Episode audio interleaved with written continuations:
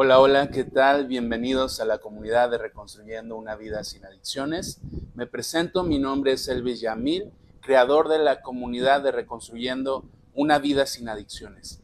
Y antes de que tú des, deslizara este video o te aburra esta introducción, quiero decirte que el día de hoy estamos hablando de qué influye en una persona el poder recibir un tratamiento psicológico, en adicciones específicamente, que es lo que nos tiene aquí. Ya hace tiempo eh, dimos una breve introducción de lo que vamos a estar hablando durante el transcurso de, este, de, estas secciones, sesiones, como lo gusten llamar, de estos espacios que yo lo llamé taller para padres de familia y parejas o personas cercanas a alguien que esté viviendo una situación de adicción cercana a ellos. Entonces, habíamos hablado en algún momento de los temas que íbamos a impartir. Anteriormente, si tú todavía no te, si tú apenas formas parte de esta comunidad o te interesa saber los otros temas que, de los cuales hemos hablado, yo te invito a que los busques y a que los veas nos puedes seguir tanto en YouTube como en Facebook y de los temas que hemos hablado hasta el momento. En un principio hablamos de los objetivos en el tratamiento de adicciones. Este tema lo enfocamos específicamente yo, psicólogo Yamil.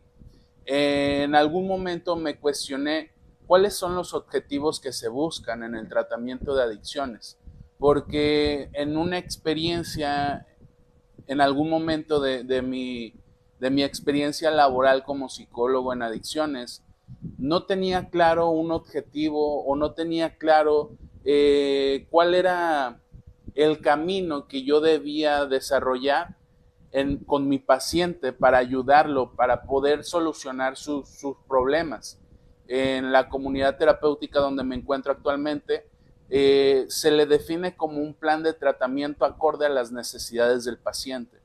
Este plan de tratamiento acorde a las necesidades del, paciente surge a partir de la aplicación de pruebas psicológicas y de sus resultados, donde se evidencia la necesidad de lo que el paciente puede trabajar.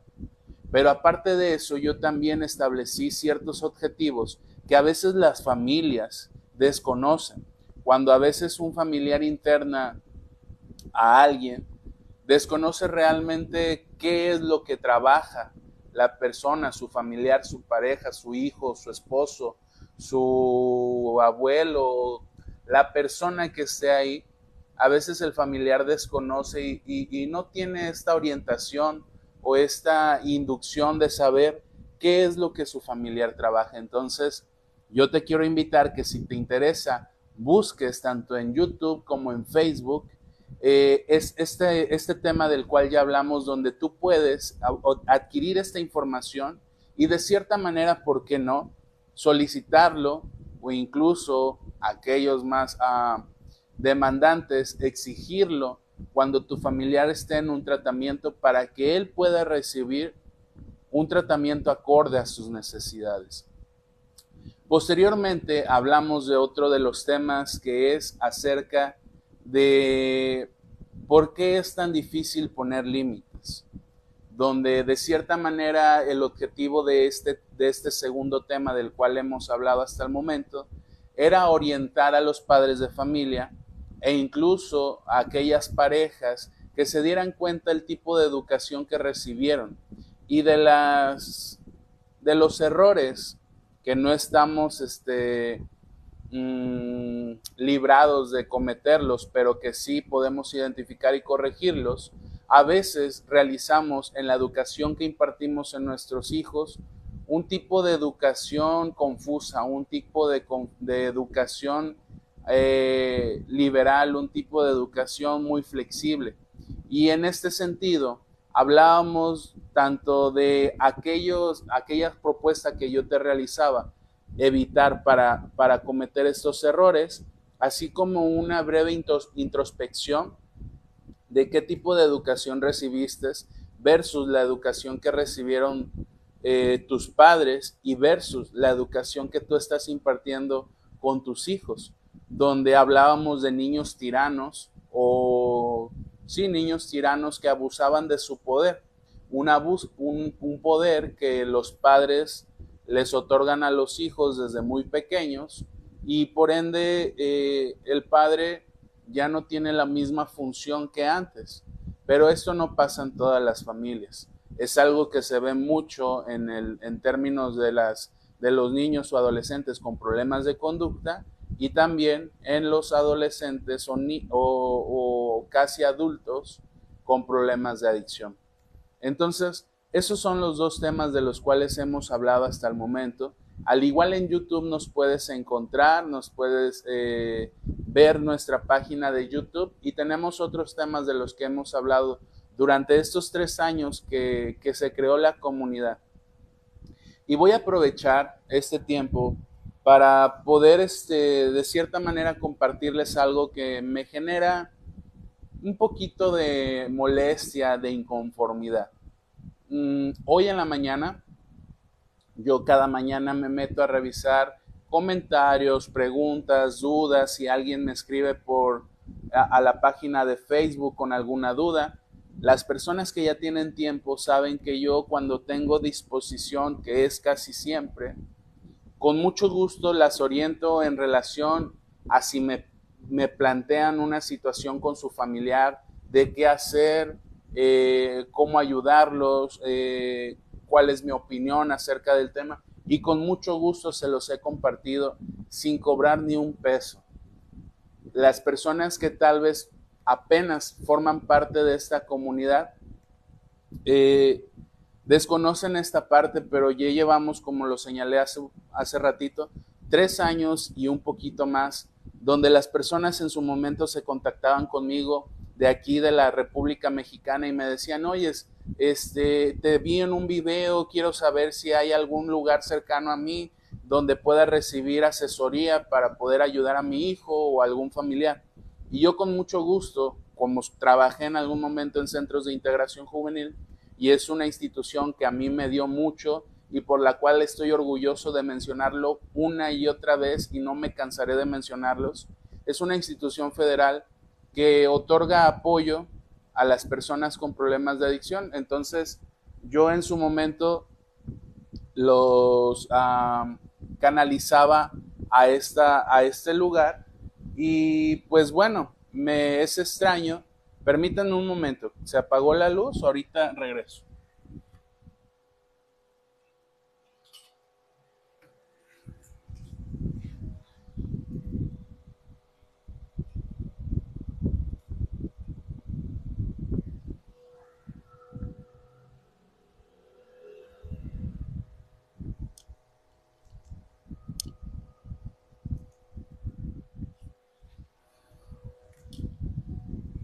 Listo. Disculpen por esa eh, breve, breve interrupción, pero bueno, ya estamos una vez más. Y les decía, eh, hoy en la mañana abrí eh, la página y me aparece un comentario donde dice una persona, ya te conocemos estafador. Y créanme que en algún momento los comentarios de ese tipo o de otro tipo que me hacían era de, ¿Por qué lo hacen? Si no saben la finalidad de la página, si no saben que yo he dedicado tres años a dar difusión, a, dar, a, generar conciencia y sensibilización acerca del tema de problemas de adicción, que detrás de mí no hay una institución gubernamental, federal o privada que me, a mí me pague, sino que yo esto hace tres años lo inicié por gusto por un compromiso que yo realicé de poder compartir y asesorar a las personas con problemas de adicción y a sus familiares y parejas y todo aquel cercano a él, que muchas veces no se acercan a las instituciones y que cuando se acercan, desafortunadamente yo tengo que compartirles, algunas abusan de la vulnerabilidad de las personas y sacan provecho de ello. Por eso yo creé esta página, porque en los lugares donde he trabajado, en algún momento me di cuenta de esto y yo, de cierta manera, el que yo les informe es, es esa finalidad, que se den cuenta de qué necesita recibir su familiar en un tratamiento, de por qué le es difícil recibir un tratamiento, de ciertos temas específicos que no considero que, que yo soy experto tal cual de ellos, pero que de cierta manera me he podido percatar en el lapso que llevo trabajando en el contexto de adicciones. ¿Podré tener la razón? No lo sé, solamente ustedes que me ven, ustedes que me escuchan, podrán identificarlo en su momento con las historias de su familia y al intentar aplicar o darse cuenta de lo que yo te pueda compartir. Después de toda esta introducción, te recuerdo el tema del día de hoy. ¿Por qué es tan difícil aceptar un tratamiento en adicciones? ¿Por qué tanto al familiar como a la persona con problemas de adicción le es difícil aceptar un tratamiento en adicciones? Y bueno, vamos a empezar por, algo, por un término que se llama adherencia terapéutica. Esta adherencia terapéutica te lo voy a explicar de la siguiente manera. El tema de adicciones se considera que es una enfermedad que tiene que ver con nuestra salud. Al ser, al ser denominada como una enfermedad, por ende, debe de recibir un tratamiento.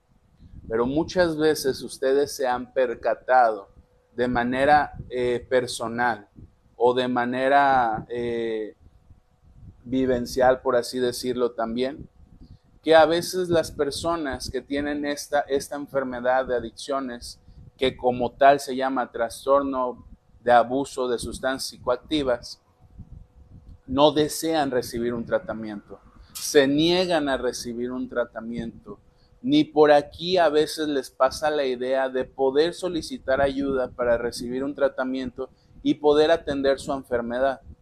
En este sentido existe una gran negación, primero que nada, a reconocer que tienen un problema de adicción, porque la mente de la persona con problemas de adicción es muy soberbia, muy egocéntrica, muy narcisista, muy ególatra, muy ah, hedonista.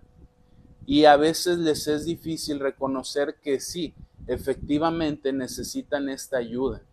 Y esta ayuda en, en algunas ocasiones o en muchas ocasiones es a partir de recibir un tratamiento residencial. Un tratamiento residencial es cuando tu familiar toma la decisión de internar a tu hijo o a tu familiar en un albergue, en una granja, en una clínica, en una unidad hospitalaria. Que en su momento, si tenemos tiempo y oportunidad, les voy a volver a, hacer este video de esta información que si desean pueden ir a buscarle a YouTube, pero aclaramos en ese video cuál es la diferencia de cada uno de estos lugares que ofrecen la atención privada o la atención residencial, porque a veces las familias desconocen. Y créanme que es muy típico que a veces las familias, por no recibir una orientación adecuada o correcta, eh, deciden internar a su familiar en el primer lugar que se les ocurra o en el primer lugar que se encuentran o en el primer lugar que les dice algún conocido o algún extraño. Y a veces es contraproducente. ¿Por qué? Porque voy a hablar de las granjas y de los albergues. Las granjas y los albergues muchas veces no tienen el apoyo de profesionales de la salud mental, en este caso psicólogos y psiquiatras. Es un pseudo tratamiento y no quiero decir que no sirva. Claro que sirve. Pero muchas veces le restan ellos, estos lugares, le restan importancia al papel que juega el psicólogo y que juega el psiquiatra y el medicamento psicofarmacológico para poder ayudar a la persona con problemas de adicción. Y es importante tomar en cuenta que esto es necesario no es que eh, te quiera a ti institución obligar a que gastes, sino es en el sentido de que si realmente porque toda institución tiene una misión, tiene valores, tiene principios. Si realmente quieres aplicar esos principios y esos valores, el servicio que tú ofreces debe de ser integral. Y créanme, yo he conocido personas que realmente este tema de las adicciones lo ven como un negocio. Un negocio donde en este tipo de lugares que les menciono, como los albergues o las granjas, eh, no les dan de comer alimentos adecuados, les exigen hacer trabajos eh, para poder contribuir de cierta manera económica a la institución, eh, los obligan a, trabajar, a hacer servicio. Y algo que, que me fascina del director con el que trabajo actualmente en la comunidad terapéutica es que él dice, aunque nosotros no lo determinemos como un cliente al paciente, él está pagando por un servicio. Y ese servicio que su familiar o la persona encargada de él está pagando es para brindárselo íntegro, que pueda recibir su atención psicológica, que pueda recibir su atención médica, que en caso de ser necesario también reciba su atención psiquiátrica, que se haga una evaluación constantemente, que los, que las, los instrumentos que se aplican en el área de psicología y de consejería tengan validez y que las personas que las aplicamos estemos capacitados para poder de cierta manera y de o de la manera más objetiva dar resultados y poder orientar, asesorar y buscar soluciones al problema de adicción de cada uno de, de los pacientes. Pero a veces las instituciones le restan mucha importancia a esta parte. Y entonces, después de poder compartirte un poquito de la experiencia que yo he adquirido y que si deseas ver este video lo puedes encontrar en YouTube como cuáles son las diferencias de los tratamientos residenciales, Vamos a empezar con el tema que es adherencia terapéutica y aceptación de la enfermedad. ¿Por qué a la persona con problemas de adicción le es difícil acatar las indicaciones conforme a su tratamiento? El objetivo general del día de hoy es conocer la dificultad que vive tanto la persona con problemas de adicción como la familia para ser conscientes de lo que implica su tratamiento. Porque no solamente es la persona con problemas de adicción la que le genera dificultad aceptar que requiere un tratamiento. A veces la familia es el primer obstáculo que identificamos en el sentido de que no tienen conciencia de que ellos se deben de involucrar al tratamiento de su familiar o de la persona con problemas de adicción y consideran que solamente la persona con problemas de adicción es el del problema. Pero recordemos que tener una enfermedad de adicciones es multifactorial. Hay muchos factores que interfieren e influyen en esta cuestión. Y es importante entonces que también la familia sea consciente de lo que implica el tratamiento de su familiar. En este sentido, todos o la mayoría conocen qué es la OMS y aquel que no lo conozca, brevemente puedo definir las siglas, que es la Organización Mundial de la Salud. Ellos, la Organización Mundial de la Salud, que es la encargada de, gestionar las políticas, políticas públicas en cuestión de, de la salud, en este caso de las adicciones, define que la adherencia al tratamiento es el cumplimiento mismo, es decir, tomar la decisión de acuerdo a la dosificación del programa prescrito y a la persistencia, tomar el medicamento o la medicación a lo largo del tiempo. Ustedes se pueden percatar probablemente o se han percatado que muchas veces las personas con problemas de adicción desarrollan un trastorno psicótico, algunas desarrollan un trastorno esquizofrénico o algún otro tipo de trastorno de personalidad o anímico como ansiedad o depresión. Y se han dado cuenta aquellos que, trabajamos en el sector salud de, de adicciones y tanto la familia, que a veces el familiar no quiere tomar su medicamento, pero que es necesario. La otra vez les voy a poner un ejemplo y ahorita regreso con qué es adherencia terapéutica y explicarlo en el término de adicciones. Hablaba con una persona, con una paciente que tiene un trastorno bipolar y ella tristemente me compartía que en algún momento su psiquiatra y los psicólogos que, con, los que con los que ella ha trabajado le mencionaban que ella no va a tener una larga vida. Y yo le preguntaba, pero ¿por qué te lo han dicho? Y me decía, es que debido a mi trastorno de bipolaridad, yo en un estado eufórico puedo cometer una tontería que me ponga en riesgo.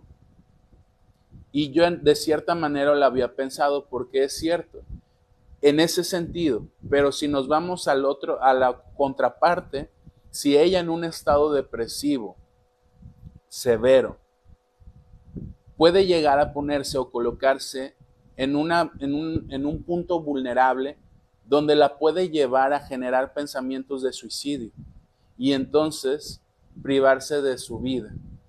En ese sentido es muy triste que a veces las personas con un trastorno, que en este caso estamos hablando de trastornos de personalidad, trastornos anímicos y el trastorno por consumo de sustancias psicoactivas, desafortunadamente al no ingerir su, al no tomarse su medicamento, puedan colocarse en riesgo y a veces es difícil. Aquellos que tienen familiares con problemas de diabetes, con problemas de hipertensión, con problemas de cáncer o incluso de VIH, se han dado cuenta que les es muy difícil adherirse al tratamiento y seguir las indicaciones, tomarse el medicamento a largo plazo, porque no es que te lo tomes eh, un día sí y un día no, o cuando tú te sientas bien y cuando no te sientas bien. Que hoy en la mañana en la reunión terapéutica clínica que tuvimos, eh, había, veíamos un caso donde la señora sabía que su hijo con problemas de adicción debía de tomar el medicamento, pero a veces cuando ella lo veía bien, no se lo daba. O cuando lo veía muy cansado y que se la pasaba todo el tiempo dormido, se lo quitaba. Y, se dan cuenta que a veces como familiares nos es doloroso reconocer que nuestro familiar debe de recibir este tratamiento y que a veces lo omitimos.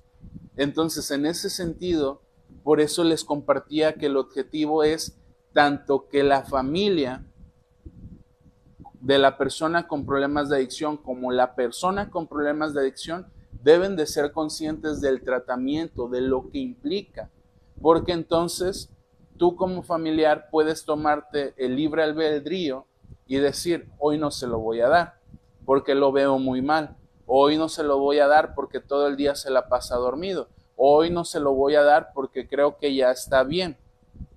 Y como pasa en, psicología, los que han ido con el psicólogo en algún momento, o los que hemos ido, me, me incluyo ahí, los que hemos ido con el psicólogo en algún momento pretendemos creer que ya estamos bien y decimos, oh, yo ya no necesito ir con el psicólogo porque creo que ya solucioné mis problemas.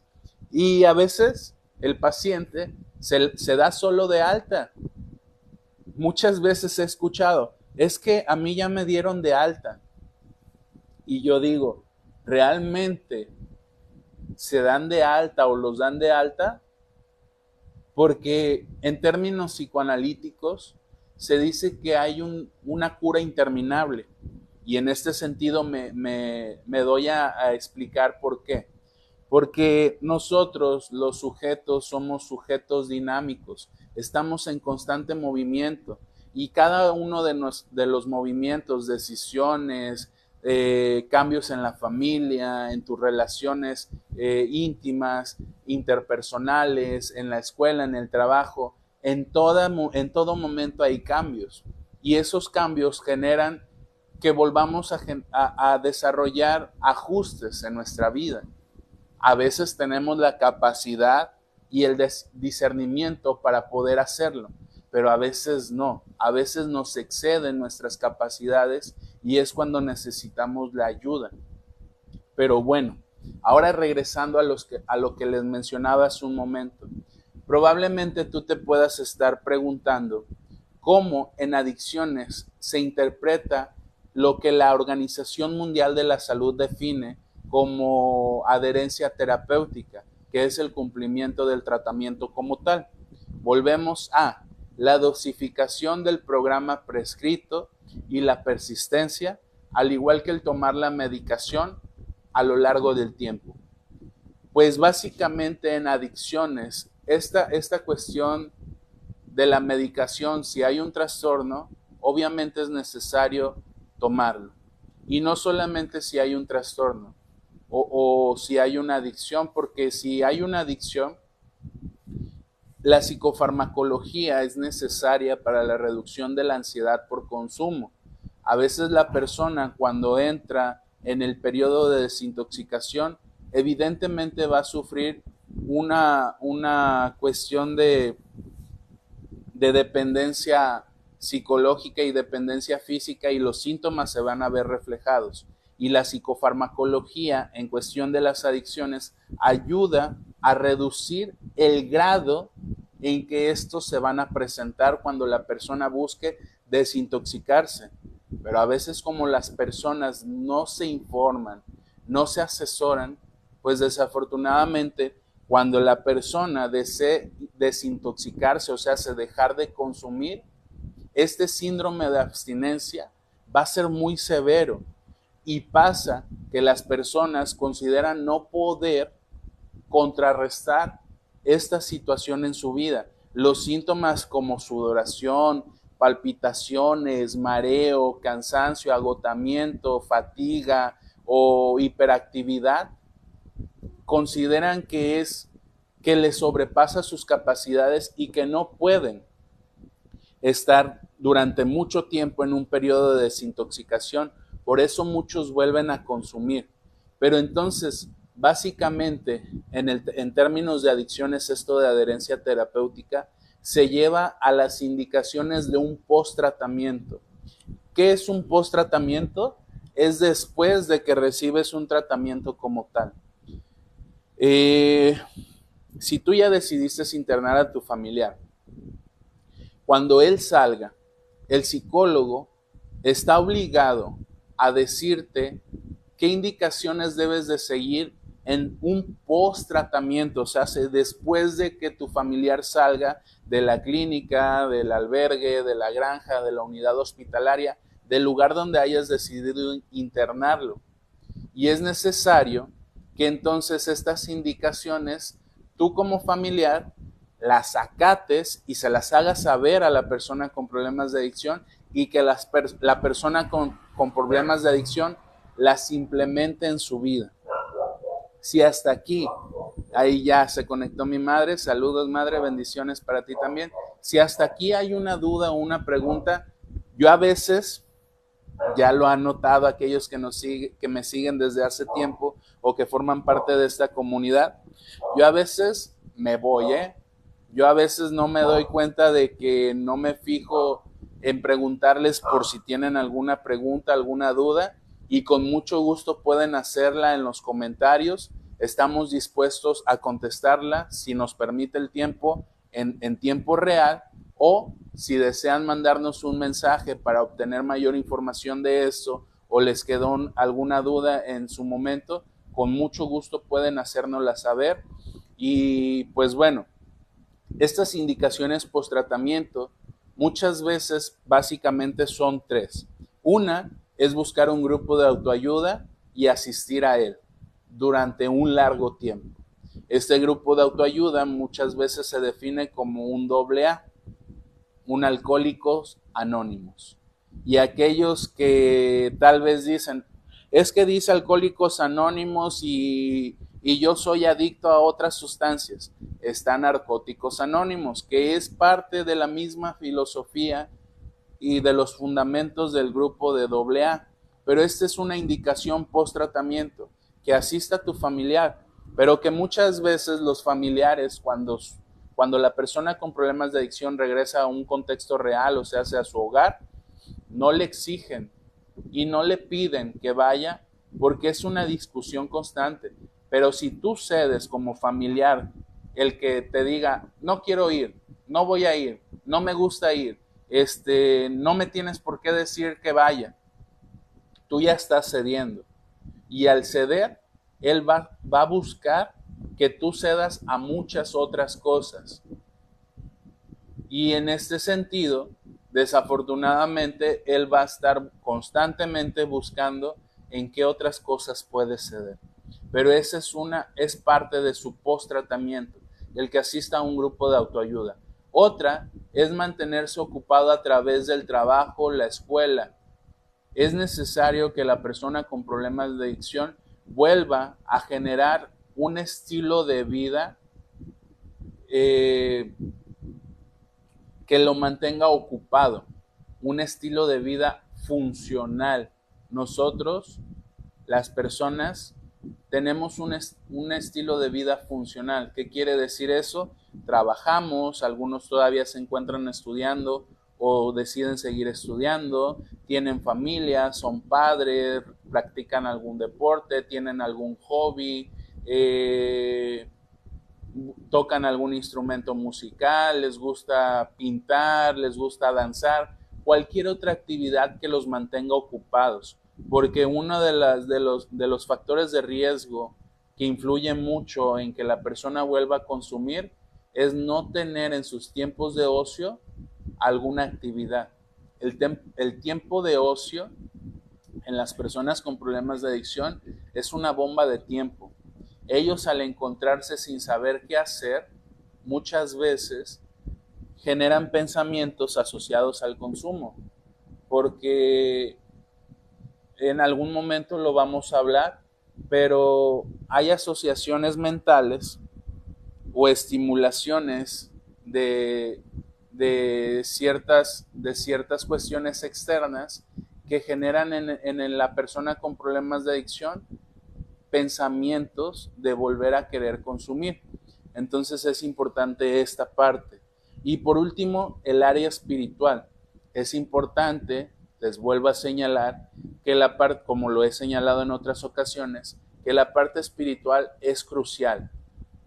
Yo allá afuera, eh, en mi vida cotidiana y en mis relaciones interpersonales, me encuentro muchas personas que ante el hecho de tener problemas en su vida, común que una persona tenga problemas en su vida, en su familia, en el trabajo, en las deudas, en pendientes, en preocupaciones, en, en muchos temas que como seres humanos nos genera problemas. El no tener esta parte espiritual en tu vida te, te genera un agobio, te, te, sientes agobiado por no tener con quién hablar, por no, no, no tener este sentido de, de ser comprendido, por no poder compartirlo con nadie, por no poder este, encontrar respuestas a esas incertidumbres. Y la parte espiritual en la persona con problemas de adicción, y no solamente en ella, sino también en la familia y en cualquier otra persona ajena a esto, es importante. Y ojo aquí, no me estoy metiendo en términos de religión. Algunos que me tienen, que tienen tiempo siguiéndome saben mi, mi, cuál es mi, mi ser superior, pero yo no te estoy fomentando ni te estoy promoviendo una religión como tal. Tú eres libre de elegir la parte espiritual como tú la concibas, como tú la decidas, como tú optes hacerlo. Pero es importante porque a veces este sentido de soledad es muy contraproducente. Y pues bueno, si no hay dudas, si no hay preguntas, voy a dejar un espacio breve para poder hacer otro corte comercial. Si a ti te interesa el poder seguir escuchando parte de, estas, de estos videos informativos que, es, que, que forma parte del taller psicoeducativo que estamos desarrollando en esta comunidad que se llama Reconstruyendo una vida sin adicciones, te invito a que nos sigas al canal de YouTube y las personas que nos están siguiendo en el canal de YouTube, las invito a que nos sigan en la página de Facebook. Eh, esta es una comunidad. Todos los que integramos esta comunidad, de cierta manera, estamos aquí porque tenemos un objetivo. Algunos, tal vez, si en algún momento me veo un profesional o un estudiante de psicología que en algún momento ha pensado dedicarse en las adicciones, va a aprender de esto. Si tú eres una madre, padre de alguien con problemas de adicción, va a aprender de esto. Si tú a mí me haces preguntas, si tú a mí me haces aportes, yo aprendo de esto. Yo todos los días que atiendo a un paciente aprendo. Y ese aprendizaje que también en mi experiencia personal la tuve, es lo que el día de hoy me hace poder tener una responsabilidad que yo mismo asigné a mi vida de compartir con otras personas esta información. Y la finalidad es orientar y guiarlos.